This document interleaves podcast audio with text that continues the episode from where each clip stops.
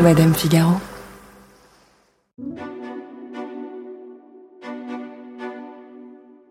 Quand il était enfant, il pensait que tout le monde était comme lui. Le jour où il s'est rendu compte qu'il était plus intelligent que les autres, c'est quand il a réalisé que la plupart des gens ne savaient pas comment fonctionnait un interrupteur. Ce qu'il se passait derrière les murs, en fait, quand on allumait la lumière. Je pensais que tout le monde savait ça, a-t-il dit un peu choqué en découvrant que non. Là, c'est le moment où vous vous demandez si vous, vous savez comment fonctionne un interrupteur. Et c'est pas grave. Parce qu'Elon Musk n'est pas comme nous. Il a un QI de 155 déjà. Pour info, celui d'Albert Einstein était de 160. Et il a une fortune gravitant, à l'heure où on vous parle, autour de 200 milliards de dollars. Jusque-là, vous savez qu'il est à la tête de Tesla et de SpaceX, qu'il a rendu la voiture électrique cool en gros, qu'il veut coloniser Mars dans un futur proche et qu'il a racheté Twitter dans une histoire sans fin. Mais est-ce que vous saviez qu'il a grandi avec un père diabolique Qu'il a vraiment peur de l'extinction de l'humanité Que ses employés ont mis en place des techniques de survie pour travailler avec lui Et qu'il a, à ce jour, neuf enfants? Dans cette nouvelle saison de Scandale, je vous propose de découvrir qui sont les hommes derrière les milliardaires de la Silicon Valley et de plonger dans tout ce qui n'est pas raconté dans la rubrique tech des grands médias. Le premier épisode est consacré à Elon Musk. Voici la phase B de l'homme le plus riche du monde. Je suis Marion Galli-Ramuno. Bienvenue dans Scandale. Amazon CEO Jeff Bezos and his wife Mackenzie announced they are divorcing. I'm Bill Gates. You're going to see the future. I am not fake Steve Jobs. Do you feel like it's a backlash or that you feel like you're violating people's privacy? Thank you very much. This is a great moment in internet history. Five, four, three, two, one, zero.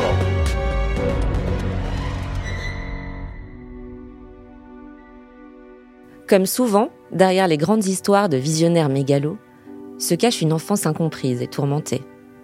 Et celle d'Elon Musk, elle a été un peu les deux.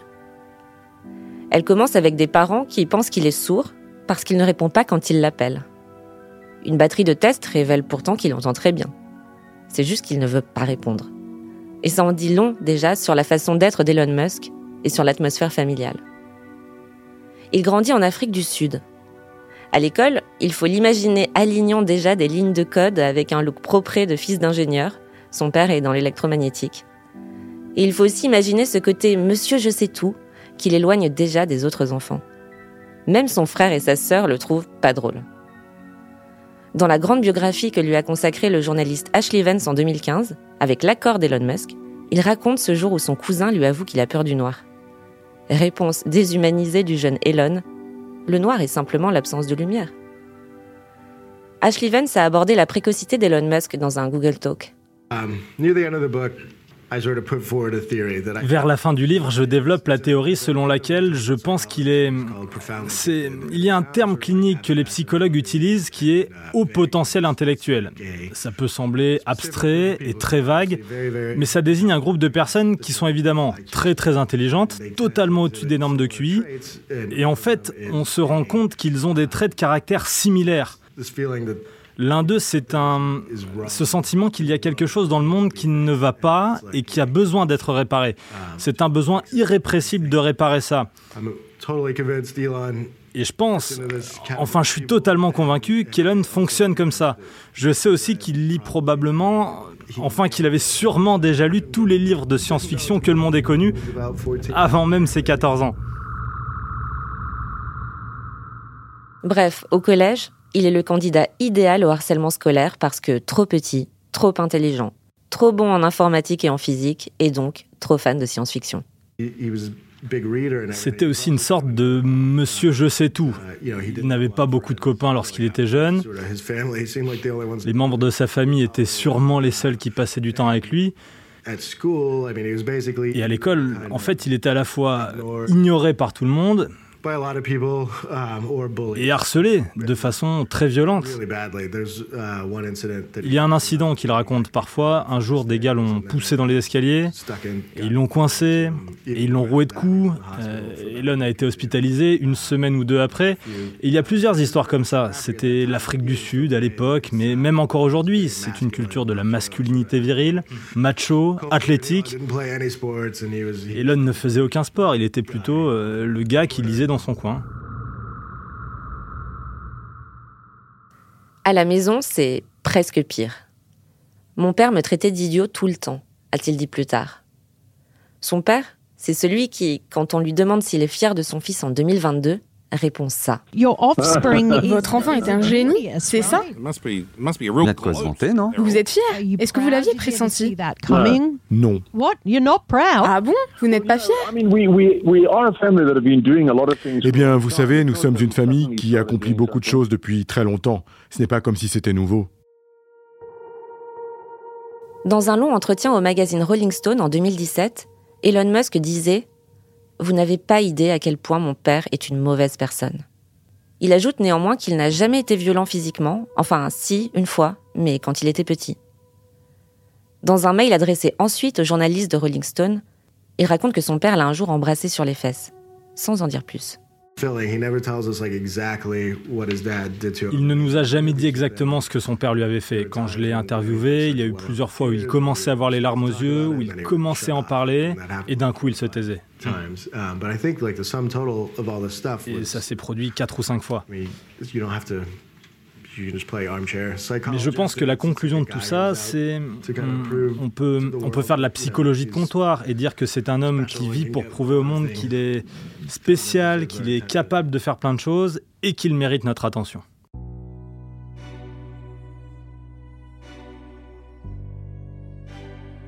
De ces violences et ces recoins sombres de leur histoire familiale, rien, aucune plainte, ne sera portée à l'encontre du père, Errol Musk. Ni par Elon, ni par sa mère, ni par ses frères et sœurs. On peut se demander pourquoi, quand ses parents divorcent en 1979, il choisit de rester avec son père. À ce moment-là, Elon a 8 ans. Il dit qu'il fallait bien qu'un des trois enfants reste avec lui. On peut aussi se demander ce qu'a fait sa mère pour protéger son fils du comportement de son père.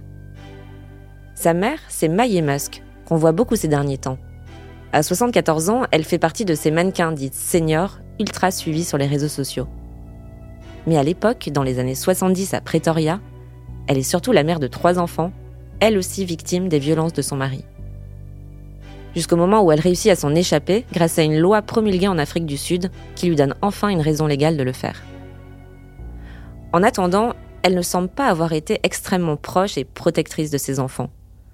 De ses deux fils, elle dira plus tard Kimball était le fils parfait. Je devais tout le temps chercher Elon. Il disparaissait, tombait, se blessait, refusait de dormir pour lire toute la nuit. À l'école, il était le plus jeune, le plus petit, il n'avait pas d'amis. C'est dur pour une mère. On a tenté de la contacter pour qu'elle nous parle un peu plus de son fils et de sa relation avec lui. Mais son agent nous a fait savoir qu'elle souhaitait parler de ses enfants de manière équitable. Après le divorce, Errol Musk s'est remarié, puis séparé de nouveau. Ce qui a beaucoup choqué et qui a été beaucoup repris dans la presse américaine, c'est qu'il a ensuite eu une longue relation avec la fille de sa seconde femme, de 42 ans de moins que lui, avec qui il a eu un enfant. J'ai demandé à la psychologue Julie Colombel comment tout ça, cette famille dysfonctionnelle, ces traumatismes de l'enfance, avaient impacté le futur d'Elon Musk, ou en tout cas sa personnalité.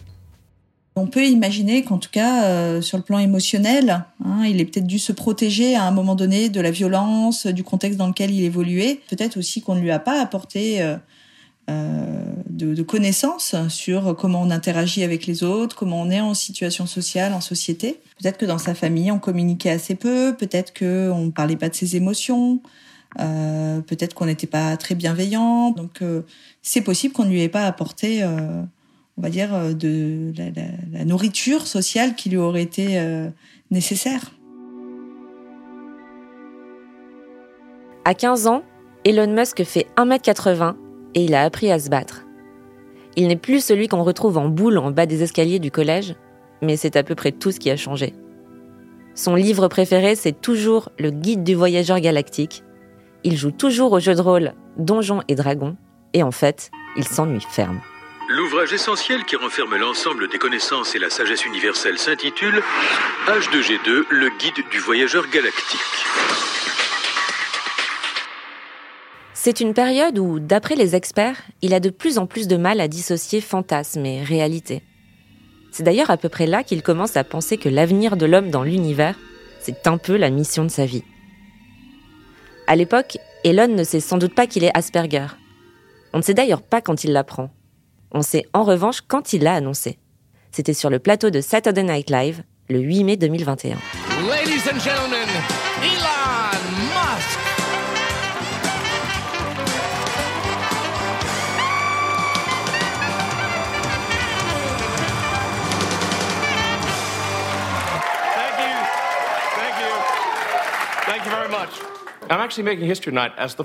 Je suis en train de marquer l'histoire ce soir en étant la première personne Asperger à présenter le Saturday Night Live.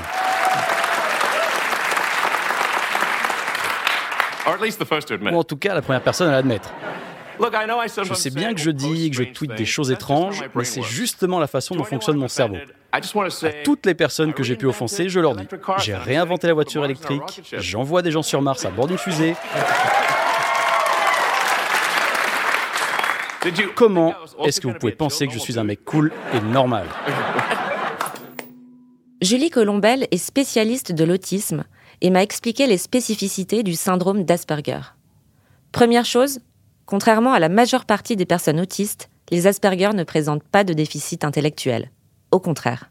En tout cas, à l'époque, tel qu'on le définissait, il y avait vraiment ce, ce haut fonctionnement euh, d'un point de vue euh, langagier.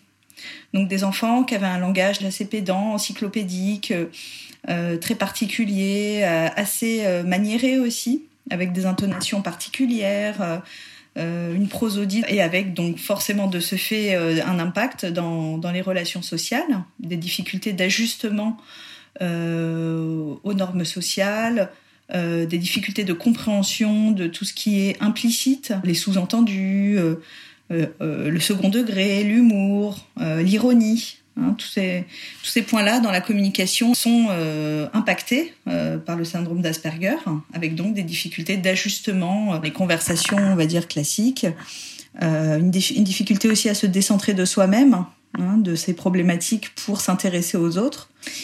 Euh, et, le dernier point, c'est des centres d'intérêt assez marqués. Donc généralement, ce qu'on va retrouver chez les personnes Asperger, c'est des centres d'intérêt assez spécifiques pour des choses bien précises, donc euh, dont ils aimeront parler euh, avec bah, une difficulté à parler d'autre chose. et aussi à prendre en compte que ça n'intéresse pas forcément son interlocuteur. Cela dit, la psychologue m'a aussi parlé de ses doutes sur le fait qu'Elon Musk soit vraiment Asperger. Elle est notamment étonnée qu'il maîtrise si bien sa communication et son image, quand les patients dits Asperger ont habituellement de grandes déficiences à ce niveau-là. Elle consent néanmoins qu'il y a une forme d'instabilité chez lui. À plusieurs reprises, Elon Musk a effectivement montré un côté ultra sensible publiquement. Il a pleuré plusieurs fois en interview, par exemple. Dans cet extrait, un journaliste le questionne sur la crise Tesla en 2008. Et Elon Musk lui demande d'arrêter l'enregistrement quelques instants. Comment avez-vous vécu cette période de crise? Écoutez, est-ce qu'on peut couper une seconde? Et en même temps, ces larmes, pour ceux qui en ont été témoins, disparaissent aussi vite qu'elles sont arrivées.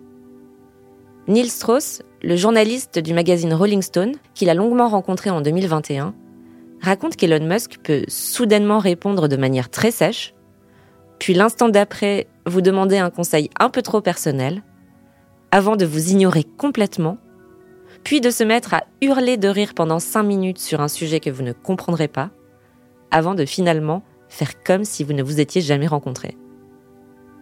Comme on le disait au départ, il aurait un QI de 155, à seulement 5 points de celui d'Einstein. Un quotient intellectuel hors norme qui explique sans doute qu'il passe soit pour un génie, soit pour un dingue, souvent pour les deux.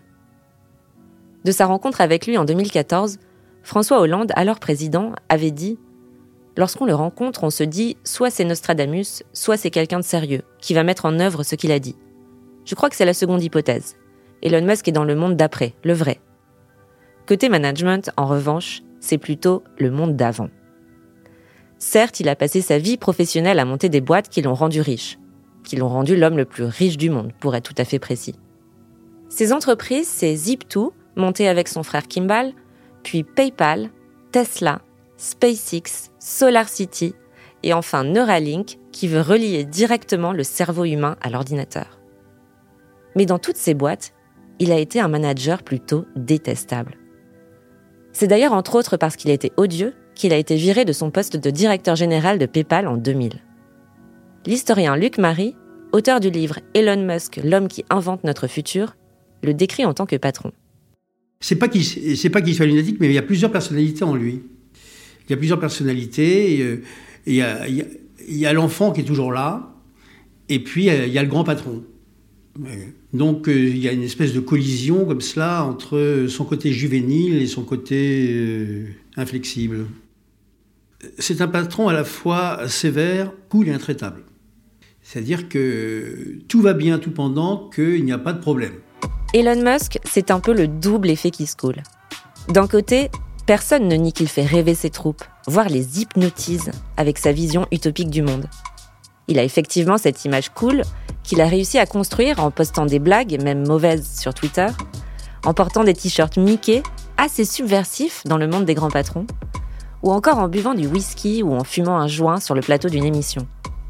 Mais de l'autre côté, énormément d'employés le décrivent comme un homme tyrannique, injuste, manquant cruellement d'empathie et en fait d'humanité. Tim Higgins est journaliste au Wall Street Journal. Il a écrit Power Play, un ouvrage consacré au management de Musk. J'ai parlé à de nombreuses personnes qui ont travaillé avec lui au fil des années et pour eux, travailler pour lui a été l'un des moments les plus forts de leur carrière respective. C'était une occasion de réaliser euh, l'impossible à bien des égards, car il a des attentes très très élevées, mais aussi parce qu'il veut faire quelque chose de nouveau et changer le monde. Mais ils disaient tous aussi que c'était incroyablement difficile et que lorsque ça devenait incroyablement difficile et que ça semblait impossible, Elon pouvait être très exigeant et les rendre responsables de ses échecs. Quand j'ai eu affaire à lui, je l'ai trouvé incroyablement charmant, incroyablement stimulant. Um, avec ses discussions sur le futur, um, mais il peut aussi être un vrai con. Ce qui est sûr, c'est qu'il veut être unique. Elon Musk ne veut ressembler à personne et surtout pas à Steve Jobs. Un jour où un magazine lui a demandé de porter un col roulé noir pour une séance photo, il a répondu Si un jour je suis sur le point de mourir et que je porte un col roulé, j'emploierai mon dernier souffle à enlever ce col roulé et l'envoyer le plus loin possible de mon corps. Il n'empêche, comme le fondateur d'Apple, le patron de Tesla et SpaceX est aujourd'hui l'idole d'une génération.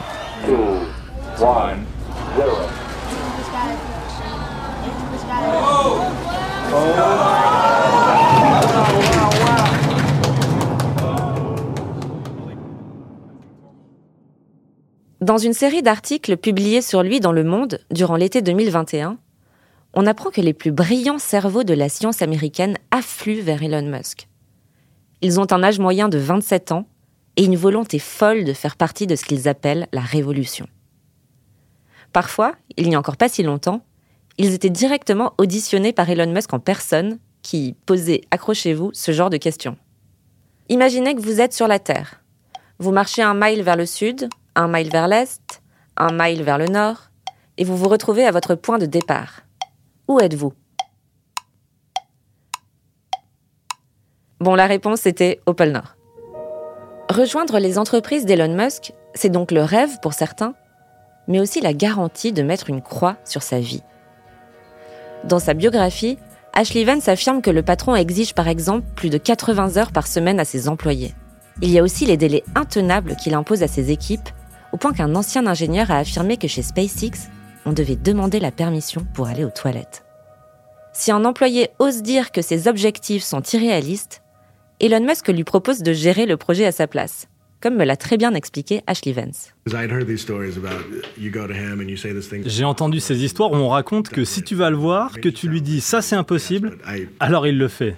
Ça a l'air d'être des conneries. Mais en particulier à SpaceX, j'ai interviewé des centaines d'employés et plein de gens m'ont raconté qu'ils ont assisté à cette même scène. On leur dit que tel projet est impossible il reprend la main dessus et il réussit. Et ensuite, s'il réussit, la personne est plus ou moins virée parce qu'elle avait dit que c'était impossible. Tim Higgins m'a aussi décrit ce côté un peu pervers. Elon dit lui-même qu'il fait du micromanagement. Il peut faire attention à toutes sortes de détails. J'ai entendu des histoires selon lesquelles il se plaignait de police de caractère, de la grammaire ou de la ponctuation. Une fois, j'ai entendu une histoire dans laquelle il voulait renvoyer quelqu'un parce qu'il y avait une coquille dans sa présentation PowerPoint. L'exemple le plus parlant de sa dureté est sans doute celui de Mary Beth Brown, qui fut son bras droit pendant 12 ans, celle que certains décrivaient même comme l'appendice de Musk. Concrètement, elle gérait tout. Son double agenda de patron de Tesla et SpaceX, ses menus, ses trajets, la garde de ses enfants. Elle y passait clairement ses jours et ses nuits. Et puis un jour, elle a demandé à être payée à la hauteur de ses responsabilités. Alors Elon Musk lui a suggéré de prendre quelques semaines de vacances et pendant ce temps, il se chargerait de ses tâches et apprécierait leur degré de difficulté. À son retour, on a fait savoir à Mary Beth Brown qu'il n'avait plus besoin d'elle. Aux yeux des détracteurs de Musk, l'exemple est parfait pour justifier sa brutalité et son manque total d'empathie. S'il y a quelque chose de vrai pour Elon Musk, et qui est vrai dans tous les domaines, c'est qu'humainement, il est assez désastreux. Et ça se voit dans sa vie professionnelle donc, mais aussi dans sa vie personnelle et en particulier dans sa vie amoureuse.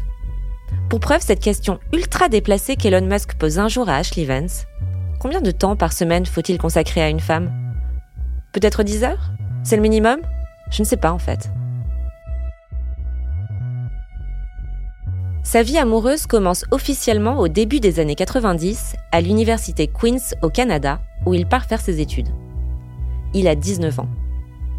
Elle s'appelle Justine Wilson, elle rêve d'être écrivaine et elle s'est auto-surnommée depuis la Starter Wife. Elle a décrit leur rencontre des années plus tard dans un long texte publié dans l'édition américaine de Marie-Claire. Elle raconte qu'il avait un look plutôt bourgeois et un léger accent sud-africain. Elle ne le connaît pas à l'époque, mais il lui propose une glace. Elle refuse parce qu'elle a trop de travail. Quelques heures plus tard, elle entend quelqu'un tousser derrière elle alors qu'elle révise son espagnol. Elon Musk est là, avec deux glaces. Elle dit qu'elle a appris une chose essentielle ce jour-là. Pour lui, non n'est pas une réponse. Uh, Je l'ai rencontré quand j'avais 18 ans. Il en avait 19. On était à l'université. Il me passait des coups de téléphone. Il y avait toujours de la musique classique en fond.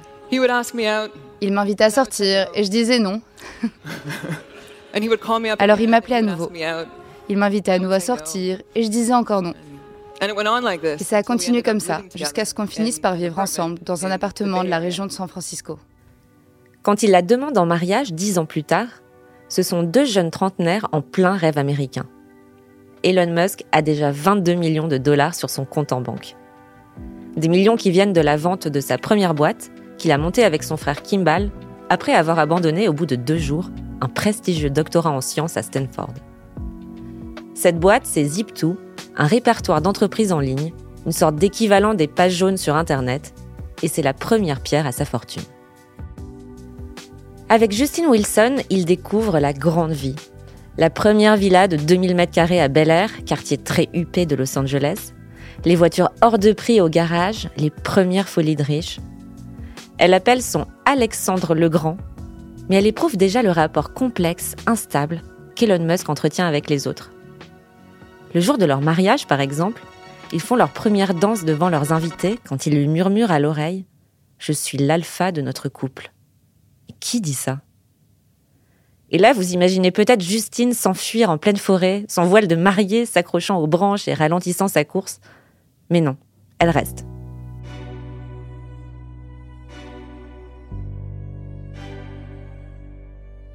Lorsque leur premier enfant, Nevada, naît deux ans plus tard, et succombe à l'âge de 10 semaines d'une mort subite du nourrisson, Justine est traumatisée. Elon, lui, refuse et refusera d'en parler. Ils auront de nouveau deux ans plus tard des jumeaux, nés en 2004, puis des triplés en 2006.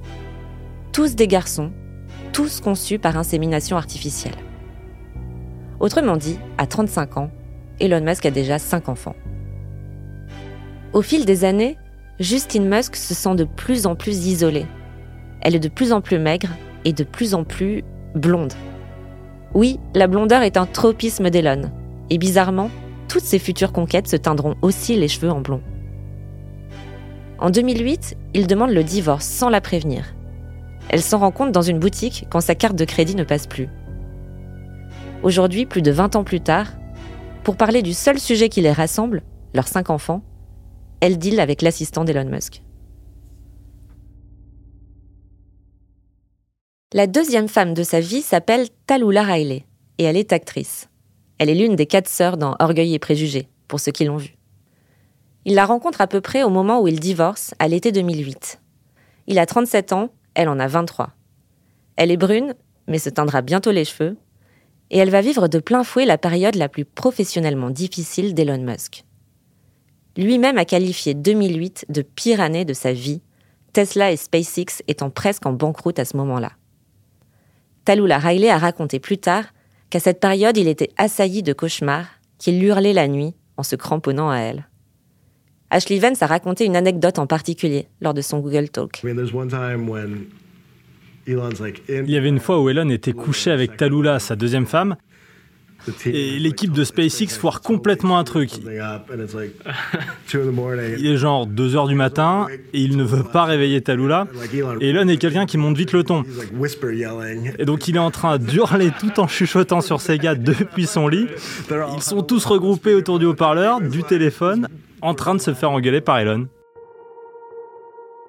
Si ses soucis professionnels influent forcément sur sa vie privée, le contraire est aussi le cas bien plus que ce que l'on peut penser. Tim Higgins me l'a expliqué.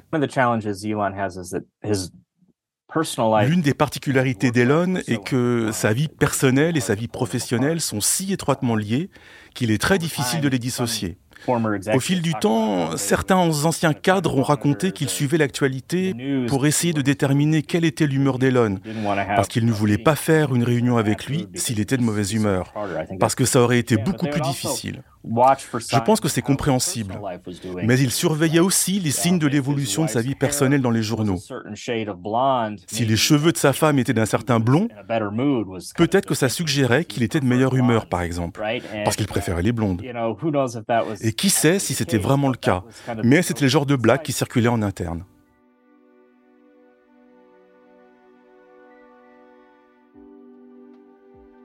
On ne sait pas vraiment pourquoi il divorce en 2012, deux ans après s'être marié.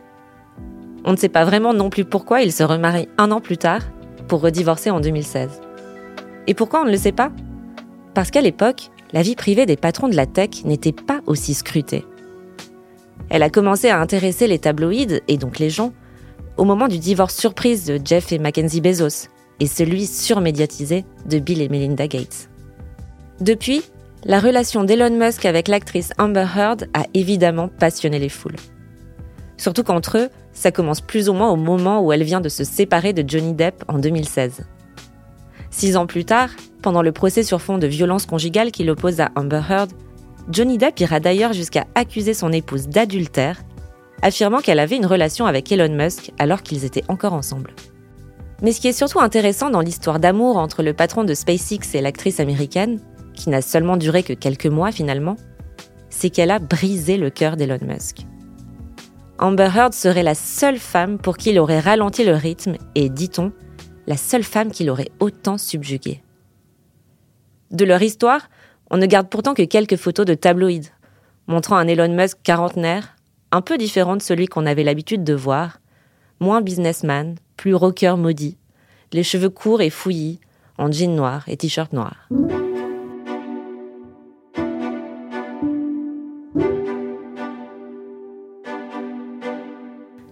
Après cette courte mais intense relation, il semble un peu à côté de la plaque. Tim Higgins l'a rencontré à ce moment-là, En 2018, il sortait avec l'actrice Amber Heard et leur relation battait de l'aile. À peu près au même moment, ils ont commencé la mise en production du modèle 3 à l'usine Tesla en Californie. Et en fait, lors d'un événement pour célébrer ça, il a rencontré un groupe de journalistes juste avant. Il a vu une mine horrible. Et nous, dans la salle, on ne sait pas ce qui se passe. Il ne dit pas qu'il traverse une période compliquée avec Amber Heard, mais il est clair qu'il n'était pas heureux. Je me souviens qu'il était assis là, devant nous, et qu'il avait l'air d'être à un enterrement. Et quelqu'un lui a demandé s'il était heureux de cet accomplissement, et il avait vraiment puisé au fond de lui pour faire semblant d'être content. Mais c'était clair que quelque chose lui pesait. On a compris plus tard que c'était parce que sa relation avec Amber Heard ne se passait pas bien. Et ce genre de choses, ça fait partie du fonctionnement d'Elon Musk.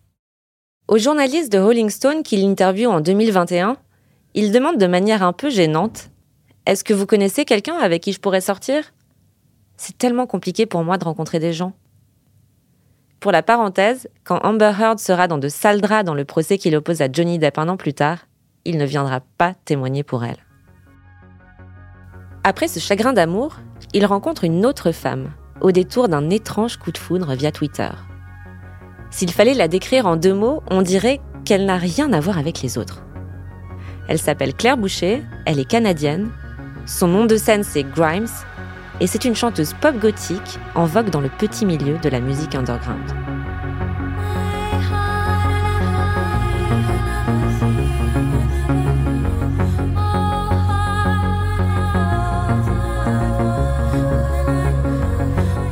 Elle porte des ongles noirs extra longs, des cheveux blancs ou bleus selon la saison.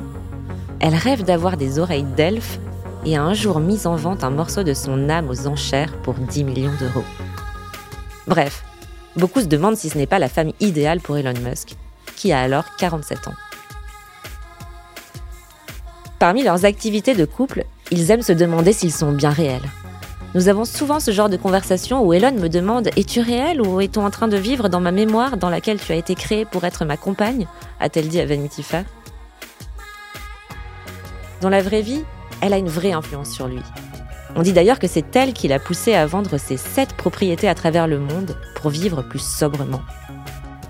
Elle a par la suite déclaré de manière totalement déplacée Le mec ne vit pas comme un milliardaire. Le mec vit parfois en dessous du seuil de pauvreté, parce que tout son argent va dans la recherche et développement. Ceci expliquant cela, Elon Musk vivrait aujourd'hui dans une mini-maison d'une valeur de 50 000 dollars à Boca Chica, près de la Gigafactory Tesla située à Austin. En 2020, elle fait d'Elon Musk un père pour la septième fois. Après Nevada, ses jumeaux Griffin et Viviane, et ses triplés Kay, Saxon et Damian. Ce septième enfant est un fils, et il est prénommé, accrochez-vous, XAE-AX2. Mais eux, ils prononcent XACH12, comme l'explique ici Elon Musk au micro du présentateur américain Joe Rogan. I mean, it's just X, the letter X, um, and then Ouais, c'est euh, juste X, la lettre X. Et uh, ensuite, AE, ça se prononce H. And then, uh, ouais. Et ensuite, euh, A12, ça c'est ma contribution. Uh, Archangel 12, the precursor to Archangel 12, c'est le précurseur du SR-71, l'avion le plus cool du monde. Il ne le dit pas là, mais X, c'est pour la variable inconnue. AE, c'est l'orthographe elfique de AI, qui veut dire amour ou intelligence artificielle. XH 12 donc. Mais il l'appelle X au quotidien parce que c'est plus simple. À l'automne 2021, ils annoncent ce qu'ils appellent une semi-séparation. On ne sait pas trop ce qu'ils entendent par là.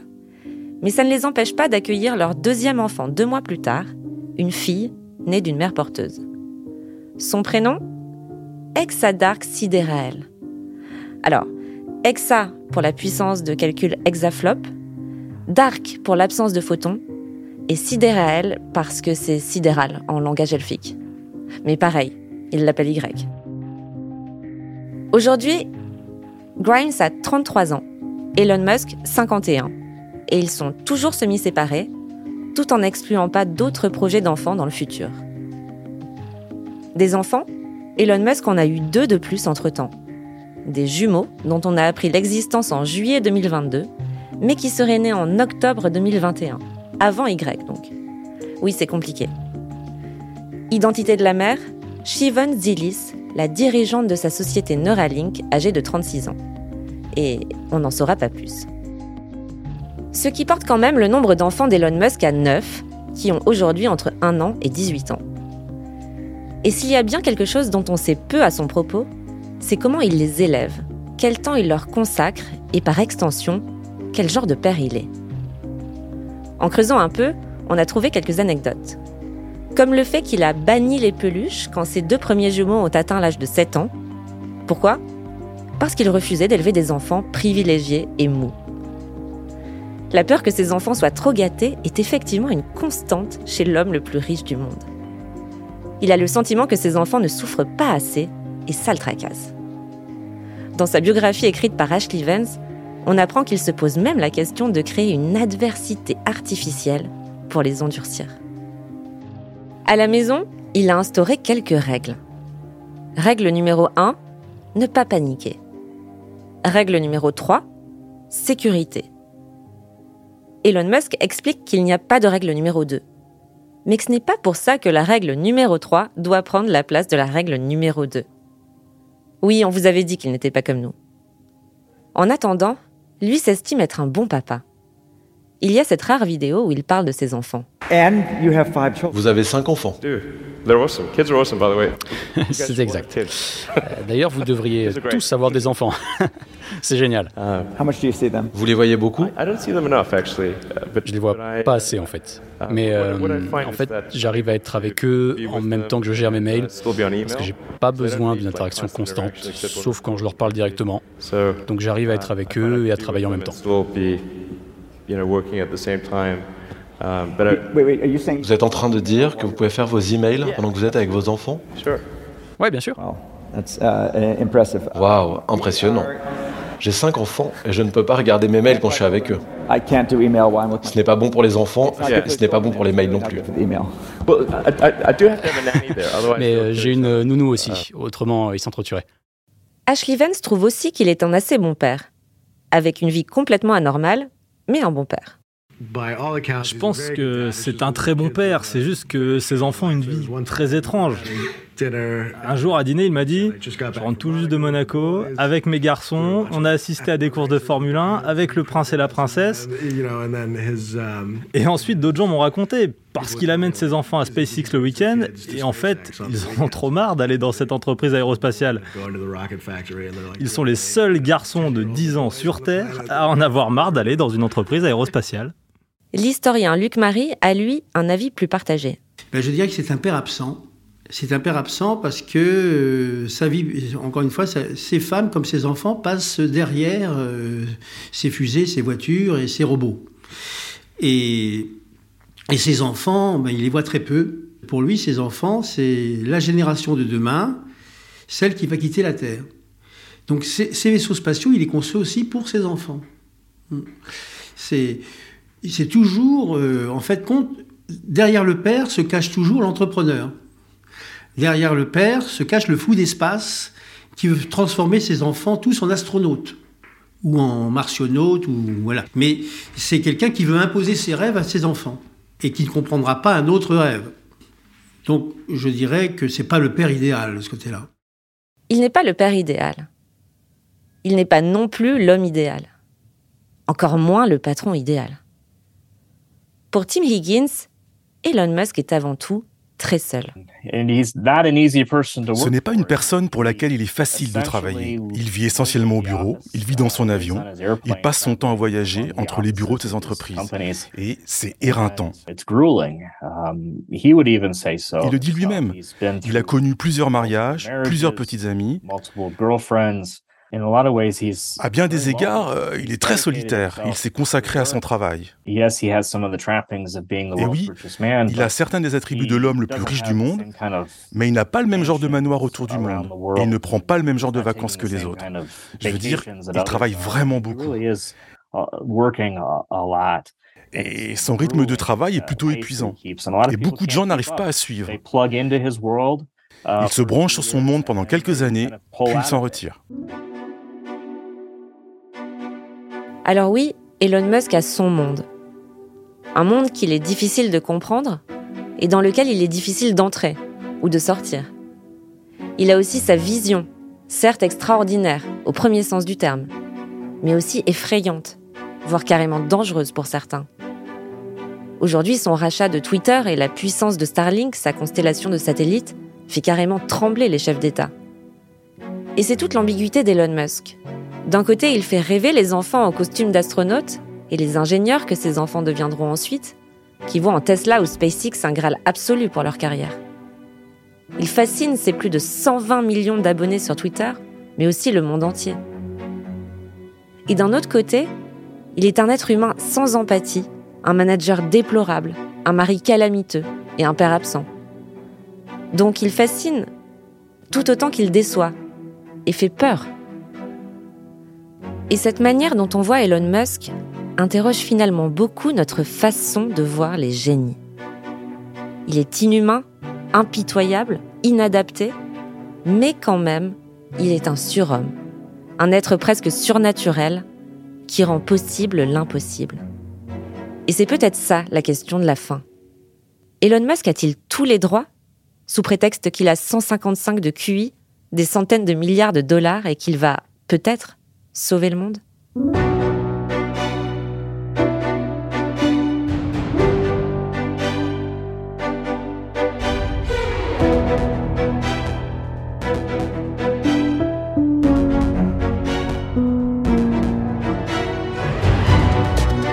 Je suis Marion Galli-Ramuno et vous venez d'écouter le premier épisode de la deuxième saison de Scandale, un podcast de Madame Figaro.